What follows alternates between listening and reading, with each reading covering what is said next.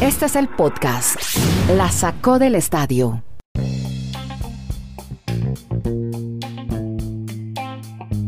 Hola, ¿cómo les va? Bienvenidos a este Geo Podcast que hacemos desde Chile, Colombia y Estados Unidos con Kenneth Garay en Bristol, Connecticut, Estados Unidos, Dani Marulanda en Colombia, en la ciudad del Retiro. Yo soy Andrés Nieto Molina, su servidor, saludándolos desde Santiago de Chile. En 20 minutos contamos deportes, historias sobre ligas americanas y deportes americanos. Vamos a estar hablando, obviamente, de la Major League Baseball. Se habla de acortar la temporada si no hay acuerdo. Tom Brady también parece que su futuro está en el cine hay una producción por ahí pendiente para Tom Brady. Posibilidad de que Kyrie Irving pueda volver a jugar en casa en la ciudad de Nueva York con su equipo de los Nets de Brooklyn. Estaremos hablando de Tom Brady también, que estaría involucrado con el cine. Ya les contamos, y no es el documental justamente, propiamente, no. Es otro proyecto del que ya nos va a hablar Kenny Garay. Mucho de ciclismo, Tour de Emiratos, la victoria de Philipsen. Estaremos hablando también, bueno, de la noticia en el mundo hoy del ataque de Rusia a Ucrania, la invasión hacia Kiev y cómo ha afectado esto al deporte. Hay varias, varias aristas que vamos a comentar en este podcast. Y obviamente de la Fórmula 1. Hace tiempo no hablábamos de velocidad de la Fórmula 1. Por ahora, lo de siempre, nuestra novela diaria tiene que ver, y con esto saludamos a Kenny Garay en Bristol, Connecticut, con la temporada de la Major League Baseball que parece, ya están hablando de recortarla si no hay acuerdo, porque seguirían que, Kenny, negociando, hablando y, y ya las fechas se van venciendo. ¿Cómo le va? ¿Cómo le va, don Andrés? Un abrazo a usted y a todos, desde Alaska hasta la Patagonia, desde Arica hasta Punta Arenas, como siempre, en la Sacó del Estadio Podcast. Usted lo decía, no somos ajenos a lo que está pasando, a la invasión de Rusia a Ucrania, que la guerra comenzó. Y claro, que le vamos a contar todas las ramificaciones en el mundo del deporte. Pero, Andrés, simplemente todo esto pasa porque el béisbol, o la Major League Baseball como tal, le puso un tate quieto a dueños y a sindicatos. O sea, tienen hasta el lunes, se mantiene la fecha límite del lunes para salvar la temporada regular. O sea, es un deadline, una fecha límite. Fecha límite, ojo, pero si no, no es que se pospone, es que se empiezan a cancelar juegos. Caray. Y el problema es que por cada juego que se cancele no le pagan a nadie. Claro. No hay goce de sueldo. Así que la gerencia, ya lo había dicho, lo ratificó, 31 de marzo, si se quiere salvar el día inaugural. Eh, otro día de movimientos menores, mm, en la medida que se acerca esa fecha límite, la única nueva oferta de Major League Baseball que presentó el día de ayer fue aumentar el salario mínimo en 10 mil dólares adicionales al año, que comparado con lo que ellos quieren es un chiste. Propuso aumentar su oferta de salario mínimo para este año a 640 mil y la cifra aumentará en 10 mil dólares en cada temporada adicional de un contrato de 5 años. O sea, tienen hasta el lunes o si no, empezamos a hablar de que sí, se puede jugar temporada. Sí. Pero se empiezan a cancelar partidos, temporada acortada o recortada. Bueno, eh, contra el reloj, como titulábamos el podcast de ayer. Eh, estos ya son reuniones mirando el reloj permanentemente, el calendario, porque si no... Kerry, una pregunta técnica. Aquí, entonces, ¿qué pasaría? ¿Ni siquiera el local podría adjudicarse la victoria si no se dan los partidos? Nadie, y no le pagan a nadie. Y es que no solamente pierden los jugadores, pierden los empleados, pierde todo el mundo. Pierden los equipos. Eh, pierden más los jugadores. Claro. Indiscutiblemente, sobre todo el pelotero del común. Lo que pasa es que cuando hablamos del pelotero del común, del que gana el sueldo mínimo, hablamos de alguien que gana más de medio millón de dólares. O sea que eh, pierde entre comillas. Pero claro que empiezan a perder. Y como aquí es victorias y derrotas, Andrés, simplemente sacan las victorias y las derrotas de los partidos que jueguen. Si ya en temporada de, de pandemia hicieron 60 juegos en temporada regular, hombre, no creo que les moleste mucho una temporada recortada y se acabó. Bueno, bueno, mejor Dani Marulanda va a tener más tiempo para sus sobrinos. ¿Cómo le va, hombre, el Retiro Colombia? ¿Qué tal Andrés? Abrazos para todos, para quienes pues sí, trataremos de entretenernos con otras actividades deportivas. Claro. Porque lo del béisbol yo realmente lo veo muy empantanado porque es que son cuatro días para llegar a ese acuerdo que reseña Garay. Y me quiero detener en dos detalles, el del salario mínimo y el del, ustedes saben que es el CBT, el Competitive Balance Tax. O sea, es un impuesto, de equilibrio, exacto, un impuesto de equilibrio competitivo. Primero vamos por el salario mínimo lo que dice Garay, los, la Asociación de Peloteros dicen, queremos ganar 775 mil dólares en el primer año de acuerdo para hacer el salario mínimo en grandes ligas. Los dueños les dicen, les damos 640 mil. O sea, es mucha la diferencia todavía. ¿Y qué más dice la Asociación de Peloteros? Queremos que hasta el 2026, cada año, ese salario mínimo aumente de a 30 mil dólares. O sea, 775 mil, luego 805 mil, 830. O sea, llegarían a 895 mil dólares para el año 2026. ¿Qué les dicen los dueños, los, los dueños de equipos? No, les aumentaríamos de a 10 mil por, por, por año. O sea que la diferencia yo no sé cómo harían magia para ponerse de acuerdo en ese simple hecho de aquí al lunes. Por eso yo estoy... De acuerdo a lo que quiere el sindicato es un chiste lo que les Por eso, yo, yo creo que de aquí al lunes, no sé cómo se pongan de acuerdo, no me extrañaría que el 31 de marzo no tengamos el arranque de la temporada. Y el del impuesto, ese del, lujo, pues no es un tope salarial en, cierto sentido como la NFL, pero es tratar de que los equipos tengan un valor mínimo para poder invertir en buenos peloteros y, al, otro extremo es irse a gastar millonadas como no hace la NFL. La última década, la, la, década anterior, todos los equipos ganaron la Serie Mundial, ninguno estuvo más allá del puesto 11 hacia abajo en cuanto a la nómina. Pues no, no sé si me estoy expresando bien, lo, que quiero dar a entender es que si usted invierte bastante tiene más posibilidad de ganar, pues no estamos descubriendo nada. lo que quiere este, este impuesto de lujo es que todos los equipos, como que no existan más equipos que no les importa como el caso de los Piratas de Pittsburgh, que tienen una nómina de 50 pesitos cuando hay unas nóminas ultra costosas en, la, en grandes ligas. Entonces eso es lo que ellos también quieren decir. Venga, hay unos equipos que invierten mucho y hay otros que no invierten nada. Entonces, no sé, yo cada vez que estoy leyendo más, cada vez que leo más Garay, yo, soy muy empantanado, sí. Yo creo que está siendo muy gráfico y, se le entiende perfectamente, Dani, pero no se nos olvide que, y usted lo decía, no es un tope salarial del impuesto de lujo, pero también hay que verlo desde el otro costado, no solamente desde el lado de los pobres, sino desde el lado de los ricos. Es, Andrés, y aquí lo hemos dicho, pero vale la pena reiterarlo, es un impuesto que se paga por gastar más de la cuenta. O sea, Exacto. yo quiero firmar al señor Andrés Nieto Molina, pero me estoy pasando del umbral, me estoy pasando de lo que se me permite. Sí. Eh, necesito pagar un impuesto de lujo me dejan firmar a Nieto Molina, claro, lo firmaré por 100 millones de dólares, pero tengo que pagarle un impuesto de lujo al béisbol. Sí. Exacto. Es casi, casi, casi un tope salarial. Disfrazado. Eso lo hace también la NBA, también lo hace la NBA. Pero en el béisbol no se ponen de acuerdo porque es que las cifras son muy dispares entre unas nóminas y las otras. Podcast La Sacó del Estadio. En Twitter, arroba La Sacó Podcast.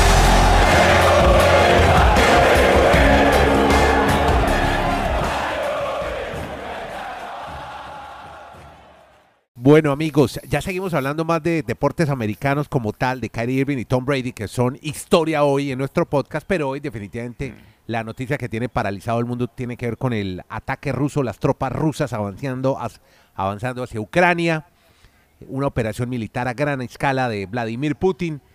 Y esto afecta también el deporte, el deporte americano de una u otra manera. El deporte americano, que es de lo que hablamos en este podcast. Dani Marulanda nos hablaba de un vínculo entre Robert Kraft, el dueño de los Patriots y de otros equipos también de deportes en Estados Unidos, y Ucrania o Rusia, más exactamente Vladimir Putin. Dani, ¿cómo es esa relación? Pues ellos han tenido relación y lo han manifestado en medios de comunicación desde la época en que los Patriots ganaron varios Super Bowls en la década pasada. Pues hay una anécdota donde dice que el señor Kraft, que en una reunión con Putin, Putin incluso se le llevó un anillo de Super Bowl, de los que ganó con los Patriots.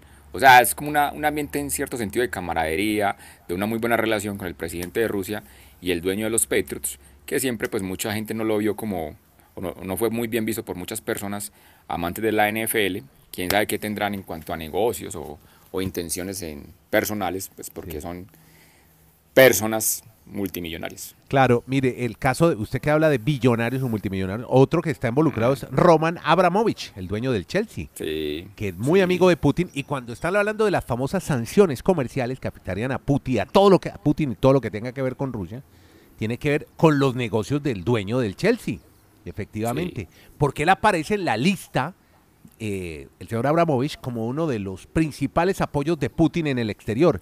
Esos son los vínculos que se verían entre otra, en una u otra manera afectados a nivel económico. Hay muchos millonarios rusos por el mundo que se van a ver afectados con estas sanciones comerciales.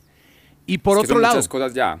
Sí. Sí, son muchas cosas ya. Sí, usted me hablaba de ¿O le vas unos, de unos jugadores de fútbol que están en Ucrania. Hay una liga muy poderosa. De hecho, el Dinamo de Kiev ha sido uno de los grandes eh, equipos de Europa durante un tiempo y ha estado en varias finales del fútbol europeo. Hay varios futbolistas latinoamericanos, colombianos, brasileños, peruanos, de Sí. todos lados hay en, en Ucrania, ¿verdad? Yo, yo le, le doy un- una reseña como más global de algunos deportes. Primero, Ajá. la final de la Champions League. Mañana va a haber una reunión de la UEFA donde prácticamente se va a decir, señores, no tenemos cómo hacer la final de la Champions Ah, League no, en San por ahora no. Petersburgo, Eh, no, no, que era la sede cambia, oficial para el se cambia la 28 de mayo. Mañana se cambia. Mañana, exactamente, y probablemente podría ir a un estadio de Inglaterra. Era en Dos. San, en San Le doy, Petersburgo, le ¿no? doy- le doy dos Sí. opciones más que se ventilan a esta hora, Dani. Ajá. Sí, Una, Madrid, Estambul, que acuérdese mm, que no la hizo, ¿no?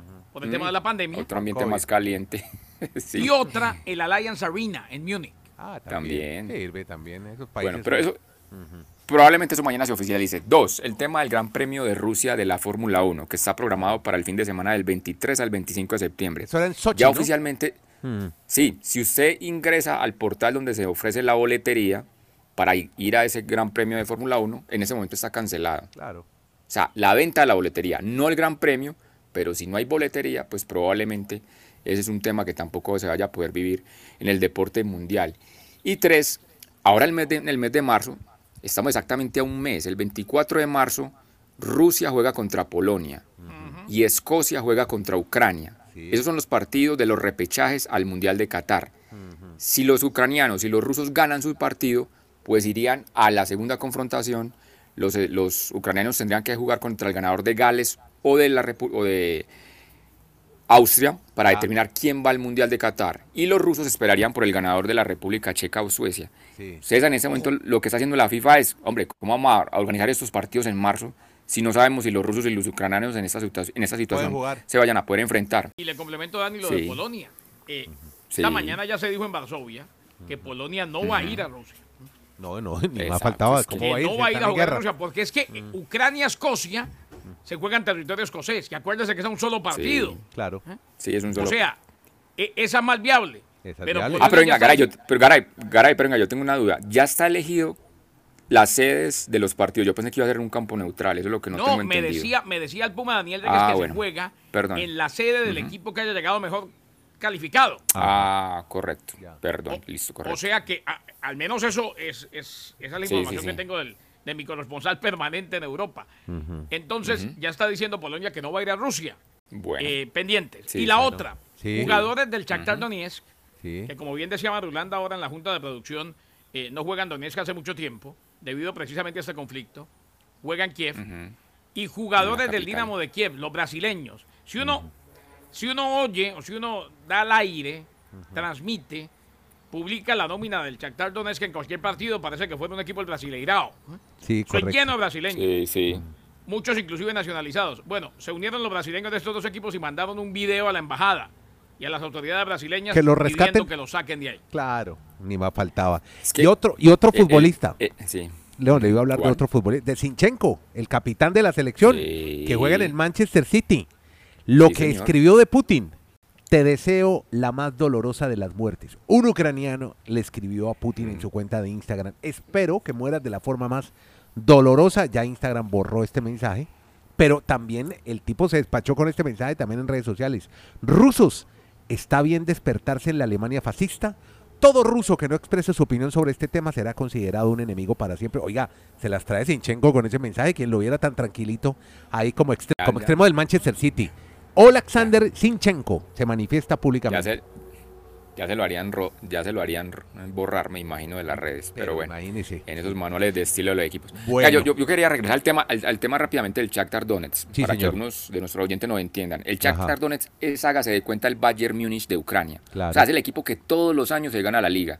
Está esa ciudad, como ya muchos saben, de los expertos que hay ahora en redes sociales con todo el tema de Ucrania, Sí. hacia el este de ese país, donde son territorios prorrusos. Entonces, desde el 2014, el Shakhtar Donetsk decidió jugar en la capital, en Kiev, como nos estaba contando ahorita Garay, pero es el equipo más importante que tiene el, el fútbol de Ucrania, que normalmente está en esas fases previas de la Champions League Sí. e incluso ya ha avanzado fases de grupo representando a esta nación. El, el Dinamo se ha perdido mucho protagonismo, ¿no? En una época fue muy importante el Dinamo de Kiev, pero ya no es tan famoso como el Shakhtar. Sí, efectivamente el Shakhtar es el que ha estado más protagonista en torneos europeos. Bueno, este era un paréntesis que hacíamos, obviamente, así como hace dos años estábamos hablando de pandemia, de coronavirus, hoy estamos hablando de una posibilidad de una guerra mundial y todo hemos sido testigos, esto para el futuro, este podcast queda siempre grabado en la memoria para siempre para saber cómo estamos viviendo el mundo actualmente. De la pandemia nos vamos ahora a una guerra. Y así siguen avanzando los, los deportes americanos, como por ejemplo Kenny Garay. Tenemos, hablando de vacunas, de coronavirus, de Kyrie Irving, anda poquito emocionado con las nuevas medidas que se están tomando en Estados Unidos ya de liberar a la gente de usar mascarilla. Kenny. Hombre, qué bueno que ya están liberando, sobre todo en los países que tienen más del 70% de vacunación, Andrés. Eh, es una medida con la cual ya... En el retiro, por ejemplo, el retiro de Antioquia ya está pero, liberado. pero te, pero te digo, pero Garay, te digo qué pasa por acá. La gente, es que el ser humano es así. Ya la gente aquí no le quiere quitar la, el, el tapabocas. Está bien, está bien. Está Estamos bien, al pero que revés. sea- pero que sea por elección propia. Sí, Yo, entiendo. Y, y- y yo, Sí. eso- es más, yo estoy seguro que la dueña de mis días, bueno, el dueño de mis días es Dios, pero la que me trajo al mundo, mi madre, ¿eh? no No se lo lo va a quita. quitar por los próximos 20 años o 30. ¿eh? Claro. Eh, inclusive ella se lo quería, me quería hacerme, hacer que yo me pusiera el tapabocas en la casa cuando la fui a visitar a Bucaramanga y le dije, no. Los Nets de Brooklyn continúan Sí. esperando a que se levante el mandato de vacunación en la Ajá. ciudad de Nueva York. Eh, dice que esto le ha renovado, dijo Steve Nash, el entrenador en jefe, que esto le ha renovado el optimismo a Kyrie Irving. Eh, ha estado extremadamente concentrado, dijo Nash. Esto es como lidiar con un niño. Como, diría, como decían Sí, las sí. amigas en Colombia, ¡qué mamera! Sí, lo de sí, Irving. sí, sí, sí. Qué ladilla, dicen en Venezuela. Sí, no, no, no, no, no, no, no. Entonces ahora está motivado porque sabe que puede volver a jugar en Está Nueva motivado. York. ¿Cómo, cómo les Y parece? Garay, venga, ah, sí. Ahora que va a jugar en Nueva Eric York. Adams, to- sí. Eric sí. Adams, el alcalde de la ciudad de Nueva York, dijo que eventualmente se eliminará el mandato de vacunación de la misma manera que las restricciones comenzaron a cambiar en muchos sitios de los Estados Unidos. Motivado y está contento, claro. Ahora tiene a Simmons, ya está Irving, Kevin Durant está en vía de recuperación. Eso sí, ya no cuentan con la barba. Nos va a hablar de la barba madulanta. Y le voy a hablar de la barba de James Harden porque todas las miradas están centradas en él. Resulta que es que pues ya se ha destapado la olla que era dentro de ese vestuario de los Nets. Harden, dos de las cosas que no soportaban el equipo, una de ellas era, es increíble que a un tipo como Irving no pueda jugar sino los partidos de visitante. O sea, él estuvo siempre en desacuerdo de que Irving no haya tomado la vacuna, no soportaba eso en el equipo. Y ahora qué dirá, ahora sí podría jugar con él, porque como nos está contando Garay, pues en Nueva York ya se va a levantar la medida. Y dos, nunca estuvo de acuerdo en el plan de, de trabajo, sobre todo en el ataque ofensivo de los Nets, de que la figura del equipo iba a ser Kevin Durant. O sea, cuando se hacía el planteamiento del entrenador y se armaba la jugada, era para que Durant fuese el, el chacho de la película, como decimos acá en Colombia, o el que rematara las jugadas.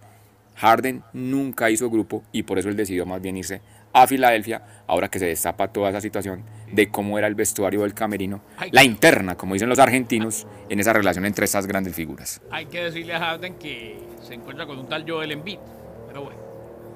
¿Y ese es igual de complicado a los otros? ¿o qué? ¿A No, a lo que voy es, Ajá. tampoco es que vaya a ser la figura siempre Harden. Ah, claro. la gran exacto. estrella de los 76 es el Joel Embiid. Ah, perfecto. Sí, señor, totalmente. Bueno, usted dice la interna y usted en el retiro dice el parche. Nunca hizo parche. El señor Harden Ay, con, sí. con Durán. Kenny, Tom Brady, que ya tiene más tiempo libre, ya no tiene que ir a entrenar, a manejar sus negocios y ahora como que está, le está, le está picando el gusanito del cine o qué, ¿cómo es? Claro, no, va a estar en cine. Ah, sí, cuente. ¿En dónde? ¿Qué película? Es una de sus primeras películas, una de sus primeras. Desde que anunció su retiro, eh, resulta que va a actuar, va a hacer el papel de Brady en una película llamada 80 for Brady, 80 for Brady. Ah, el mismo va a ser del mismo. Él mismo, eh, Brady va a ser de Brady y va a Ah, ser el productor Brady. Ah, no, bueno. pues ya, no, pues ya, no, pues ya le van a dar los premios en los Oscars por esa. No, no, no. el se- tipo se acostó actuará con bien. Histriónica, americano, tan se acostó con el back, se levantó.